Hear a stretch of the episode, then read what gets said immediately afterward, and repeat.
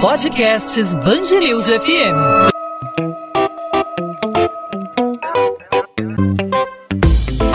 Dois às 20, com Maurício Bastos e Luana Bernardes.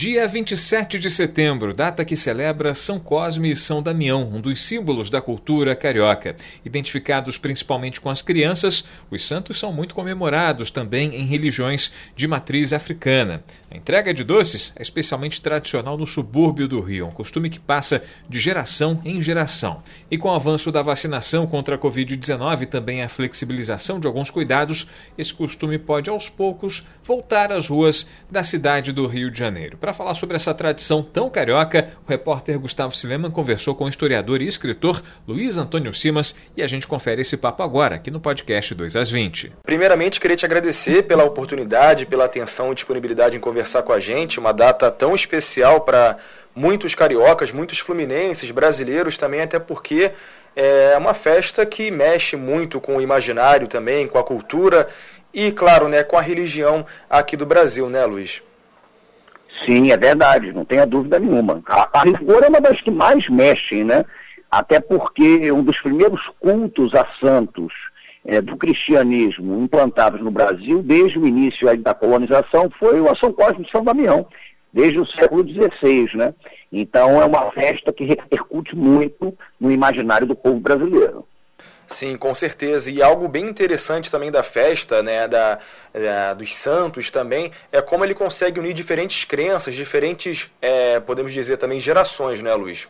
Isso, não tenha dúvida. É porque São Cosme e São Damião foram, segundo o cristianismo, é, médicos que teriam nascido ali na Ásia Menor, né, hoje a região da Síria, e que cuidavam das pessoas, eram gêmeos sem cobrar dinheiro. É, e, nesse sentido, acabam sendo consagrados como protetores das crianças.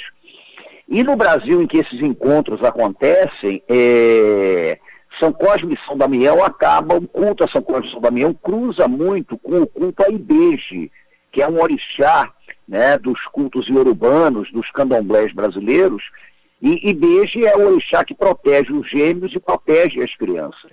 Então, o, o, cruz, o cruzamento entre São Cosme e São Damião e Beje, o Orixá, muito vinculados a esse imaginário de defesa das crianças, da oferta de doces, né, de pedidos, de, de simpatias, de promessas que são feitas, isso aconteceu de uma forma muito efetiva. E está entranhado na nossa alma, está entranhado na nossa formação, não tenha dúvida.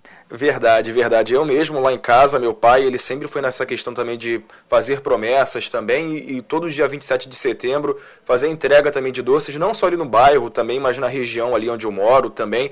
E eu acho que isso é, é algo bem interessante, porque mesmo com o passar do, das décadas, é, a galera ainda continua também com essa, com essa tradição, né? Apesar do, do avanço da internet, avanço da tecnologia, eu acho que esse contato mesmo de você entregar o doce, ver a criança toda feliz também, é algo que, enfim, não tem preço, né? É, lógico. E é uma coisa interessante porque isso vem de muito longe. Né? Você faz uma promessa e você é, promete que se a graça for alcançada, você vai distribuir saquinhos né, de São Cosme e São Damião.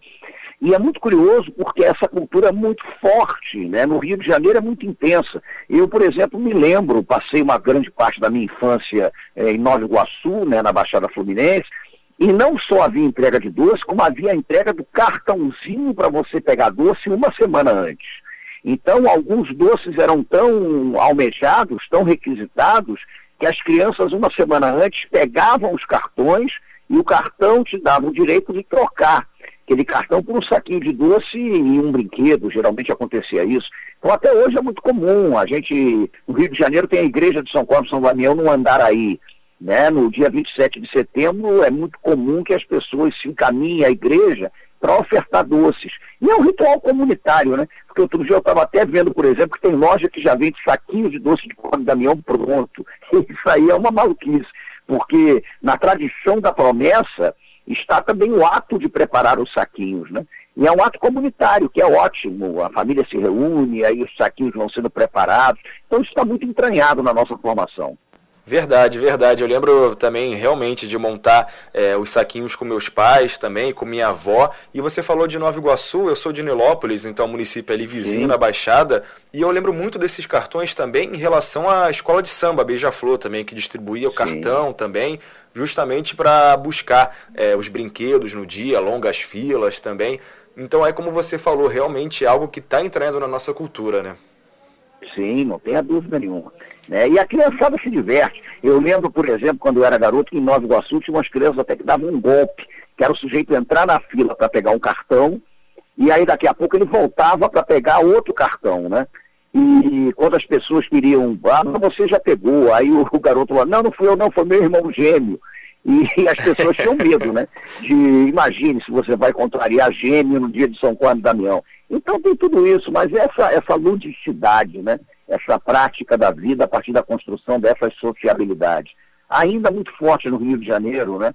Eu moro perto do, do Morro do São Carlos, por exemplo, e tem muita gente que entrega doce nas proximidades do São Carlos, no Estácio, pelas ruas do Rio Comprido, Tijuca, e caindo para dentro do subúrbio, né? caindo para dentro do, do, de Cascadura, Meyer, Abolição, Piedade, Madureira, Bento Ribeiro, Turiaçu, Rocha Miranda. Tem doce aberto sendo entregue aí. Vamos ver como é que fica isso nesse ano de pandemia, né? Ano passado, em virtude da pandemia, é evidente que esse ritual ele, ele, ele foi arrefecido, né? não aconteceu com a intensidade como acontecia. Mas vamos ver o que vai ocorrer. Verdade, verdade. Até te perguntar sobre isso da pandemia também, porque ano passado, ainda mais no, digamos, no, no, no, auge, digamos assim, da pandemia, né? A gente acabou tendo que adaptar ou, enfim, evitar de fazer muitas coisas, mas agora com essa reabertura gradual também, a flexibilização, talvez, né, a gente tenha um movimento maior em relação à entrega de doces, né? Eu suspeito que sim. Né? Eu suspeito que sim, e inclusive porque hoje tem muita articulação de gente que, tá, que, que é, pertence a comunidades do Rio de Janeiro, né? e que estão fazendo realmente campanha para que as pessoas doem dinheiro. É... Então, se você, por acaso, não tem condições de preparar os seus saquinhos, não quer ir para a rua, dar doce, muito compreensível em tempos de pandemia, né? É, auxilie quem está dando doce. Então a gente entra na internet e vê que em diversas comunidades né, é, tem movimentos sociais muito sérios que estão arrecadando dinheiro para distribuir doce para a criançada, para distribuir brinquedo para a criançada. Eu acho que isso é importante para que a cidade pulse, mesmo no momento de tanta dificuldade. Verdade, Luiz, mas até a gente tem que falar também, infelizmente, né, em contrapartida a isso, é, apesar de pregar tanta união também de gerações, de religiões, crenças, a gente acabou também vendo um movimento de pessoas que, enfim, são contrárias até por conta de religião mesmo. Como é que isso. você observa esse movimento contrário também? Isso é triste, porque algumas designações, sobretudo pentecostais e neopentecostais, ressalte-se que não são todas, né, porque a gente também não pode botar o evangélico, o pentecostal, né, o pentecostal, tudo dentro de um único balaio, né? Tem aqueles que são abertos ao diálogo, tem aqueles que são abertos à, à tolerância e tem os que não são, infelizmente. E esses que não são operam muito no sentido de demonizar as manifestações que não pertencem àquela estrutura religiosa deles, né? Então fazem mesmo uma pregação contrária aos doces, que é muito triste. Então, às vezes, você vê crianças, eu já vi esse caso, entregando doce na rua, da criança que você vê que queria pegar doce, mas o pai e a mãe estão ali, não pega o doce porque não se sabe, esse doce é um doce do maligno, é um doce é, malvado e tal. É triste isso, né? É triste, porque a rigor, é, o ato de dar doces de Cosme Damião, ele é um ato comunitário. E ele é um ato que não está vinculado a uma crença religiosa ou outra. Né? É claro que tem ligações com o cristianismo popular, tem ligações com as umbandas, tem ligações com os candomblés, né? É, muitos candomblés fazem caruru, que é uma comida que se coloca para ideje, para os ereis, para a criançada, mas é triste que isso ocorra, porque no fim das contas é mais uma demonstração de intolerância, mais uma demonstração é, do racismo religioso, porque tem muitas pessoas que operam nessa dimensão de desqualificar religiosidades afro-brasileiras, né? Enfim, mas por outro lado tem gente que cumpre o ritual e continua aí entregando doce e, e tomara que a coisa aconteça bem. felizmente a gente tem é, essas pessoas que continuam mantendo né, a tradição viva e enfim, que por muito tempo que continue assim. E até falar do imaginário também, você falou da, dos doces, dos saquinhos que já vem pronto, mas algo, algo que eu acho, sempre achei na verdade interessante, fascinante, né, é que a variedade dos doces, porque assim, Sim. doces que são, digamos, chiques, caros também, que algumas crianças não têm oportunidade de comer diariamente, mas também doces, doces que são tradicionais, doces do, da época da, dos nossos avós também, como Maria Mole, enfim. Maria Mole, Suspiro, Cocada, cocô de rato. É verdade, é verdade. Docinho, cocô de rato, jujuba, suspiro, maria mole, cocada de vários tipos, quebra-queixo, né? É, pirulito. Então tem muito doce, muito doce que as pessoas dão. E é interessante porque tinha doces, por exemplo, que eu quando era garoto, e hoje ainda, eu só vejo em São Cosme Damião. Né? porque é difícil você imaginar que alguém, não, vou comprar uma Maria Mole, não é assim que é verdade, Mas verdade. o pode, né, o caminhão tem que ter Maria Mole, tem que ter a cocada, né? É, eu adorava, por exemplo, cocô de rato, que, que vinha naquele saquinho, aquele docinho pequenininho e tal, Sim. que o pessoal chamava de cocô de rato e tal. Então, é, são os doces de Cosme e Damião mesmo, é assim que a coisa funciona. Verdade. E até aproveitando esse gancho do imaginário também, a gente fala, tem que falar também da imagem de São das imagens, né, de São Cosme e Damião também. Sim. Algo que atrai muita curiosidade, eu vejo até realmente até hoje dúvida das pessoas, é que geralmente as imagens vêm os gêmeos, mas também um menininho ali no meio. E muitas pessoas Bom. se perguntam quem é, né? É, Dom, na verdade, é muito curioso, porque não é um personagem histórico. Cosme e Damião são santos do cristianismo. Mas Dom é resultado dessa mistura, né, desse contato com os cultos afro. Porque na Nigéria, né, onde vive o povo Yorubá, é, e é cultuado o esse orixá dos gêmeos, existe um costume que é o seguinte, uma família, depois que tem filhos gêmeos, quando nasce o mais novo, em geral esse mais novo é chamado de Idomu. Né? Idomu é o nome do primeiro filho que vem numa família Yorubá depois de gêmeos. É, há uma certa controvérsia sobre qual seria a, a tradução de Iduú. É, alguns especialistas na língua iorubá acham que tem a ver com ciúme, né? O U em iorubá, porque o filho pequenininho teria ciúme dos filhos mais velhos, gêmeos e tal. Mas o Idomu sempre é aquele filho que nasce numa família depois dos gêmeos. E no Brasil, esse personagem da cultura iorubá, Idomu, ele virou Doum, né? Então é o nosso Dom, que virou o irmãozinho de Damião e Cosme. É muito curioso, porque não faz parte da tradição cristã, não faz parte da tradição católica. O Dom é o Idom iorubano, né? E está ali. Então você vai, por exemplo, no Mercadão de Madureira, onde tem muita estátua de Cosme Damião para comprar, né? Nas, em lojas de artigos religiosos, em várias você tem os gêmeos vestidos ali da mesma maneira, e aí o menorzinho entre eles, que é o Dom é, nas umbandas tem um herê que é cultuado, que é chamado de Dom né, que contam que é um herezinho que anda no cavalo de Ogum. Então isso é muito interessante, porque o, o Dom é um personagem criado aqui, nós criamos o Dom né? É verdade. É, então, é uma representação bem do que o brasileiro é, né? Assim, sabe? De conseguir unir diferentes origens, diferentes tradições. É. É, eu acho que é uma representação bem legal do que o, o brasileiro consegue fazer e consegue manter né, essa tradição viva ao longo dos anos. É, Luiz, até para a gente encerrar, eu queria que você falasse é, de um lado mais pessoal. Você falou bastante durante a nossa conversa dos é, sentimentos, lembranças, mas se você pudesse definir uma palavra só, a principal lembrança, o principal sentimento que você tem em relação a essa festa de São Cosme e Damião, qual seria? Ah, eu vou usar a palavra mais óbvia, né? Alegria, né? É a alegria. Era aquele dia alegre, aquele dia que a gente esperava, aquele dia que a gente aguardava. Então, um sentimento mesmo de, de plenitude, de brincadeira. Alegria é, sem dúvida nenhuma, o que me remete a São Cosme e Damião. Eu, eu, quando criança, e até hoje, porque eu continuo ritualizando a vida, né? Eu continuo vendo em Cosme e Damião é, um momento muito especial para o exercício da alegria, da alegria da vida. Isso eu acho que é muito interessante. Perfeito, Luiz. Muito obrigado é, pela atenção, pela disponibilidade. Eu te agradeço e que Cosme Damião tragam para a gente cada vez mais alegria e saúde também para nossas crianças. É isso aí. 2 às 20, com Maurício Bastos e Luana Bernardes.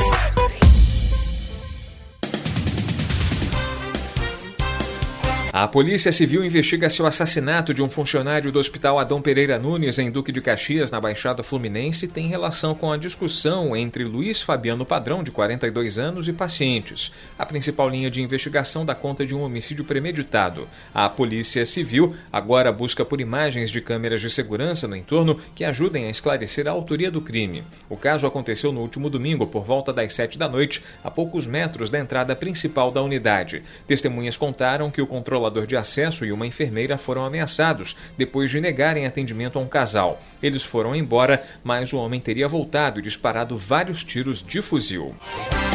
Mais da metade dos moradores de favelas das zonas norte e oeste do Rio perdeu o emprego durante a pandemia. O número é de uma pesquisa do grupo Movimentos, Drogas, Juventude e Favela, realizada na Cidade de Deus, na zona oeste, no Rio de Janeiro, no Complexo da Maré e também no do Alemão, na zona norte da cidade, e em bairros adjacentes, de setembro a outubro de 2020. 50% dos cariocas que moram nas comunidades tiveram que pedir doações e desses, só 56% receberam ajuda. O estudo mostrou ainda que 62 42% dos participantes solicitaram auxílio emergencial do governo federal, mas só 52% receberam o benefício.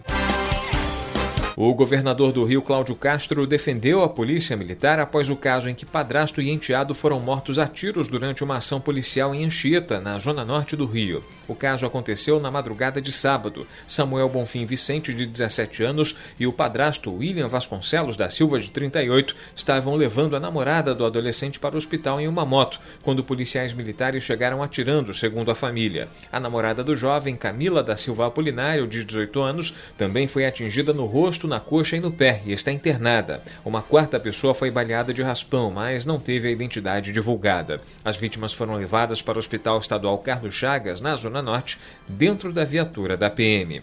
Em nota, a polícia afirma que agentes foram atacados a tiros durante patrulhamento e encontraram três suspeitos baleados. A corporação não informou se a nota faz referência a Samuel, William e Camille. Essa não é a primeira vez que a transista Sônia Vicente sofre com a violência no Rio. Em 2018, uma outra filha dela, Rebeca Vicente, na época com 5 anos, também foi baleada por um agente de segurança do estado, segundo ela, no complexo do Chapadão, na zona norte do Rio. Rebeca sobreviveu. 2 às 20.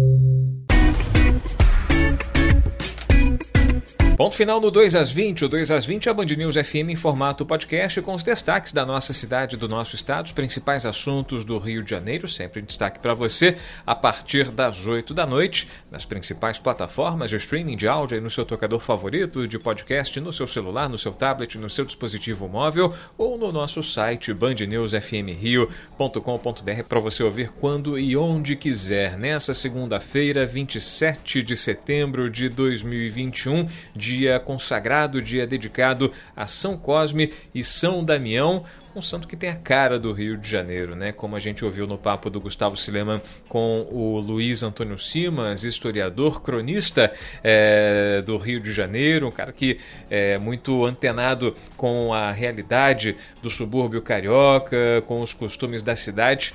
É um santo que é essencialmente carioca, essencialmente do Rio de Janeiro, a gente não vê esse hábito da corrida pelos doces na rua em outras cidades, em outras, outros estados, melhor dizendo, né? mas nas cidades aqui do estado do Rio de Janeiro, principalmente na região metropolitana, é algo que está é, intimamente ligado com a nossa cultura. A gente viu na, nos últimos tempos, né? especialmente no ano passado, isso reduzindo por conta da pandemia e também a intolerância religiosa, de certa forma, vem diminuindo esse hábito pelas ruas do Rio de Janeiro, mas é algo que a gente não deve deixar que apaguem da nossa cultura, das nossas tradições, a distribuição dos doces de Cosme e Damião e todo o simbolismo que ele tem para o Rio de Janeiro. Podcast 2 às 20 volta nessa terça-feira e, claro, a gente conta com a sua participação, excepcionalmente nesses dias sem a Lona Bernardes. Ela está de volta com a gente no dia 12 de outubro, 12 de outubro, que também é um dia carregado de simbolismo, dia das crianças e dia da padroeira do Brasil. Nossa Senhora Aparecida. Então, podcast 2 às 20 volta a partir dessa terça-feira comigo sozinho e com a participação, claro, dos nossos ouvintes que sempre interagem com a gente, mandando suas mensagens, sugerindo pautas, sugerindo assuntos para a gente abordar, fazendo suas críticas pelas nossas redes sociais. Você fala com as redes da Band News FM, é só procurar Band News FM Rio no Instagram, no Twitter, no Facebook e você fala diretamente comigo no Instagram, no arroba Maurício Bastos Rádio. Encontro marcado para essa terça-feira. Tchau, tchau.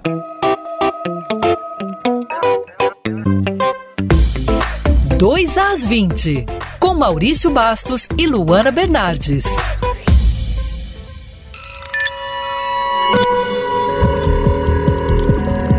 Podcasts Bangerils FM.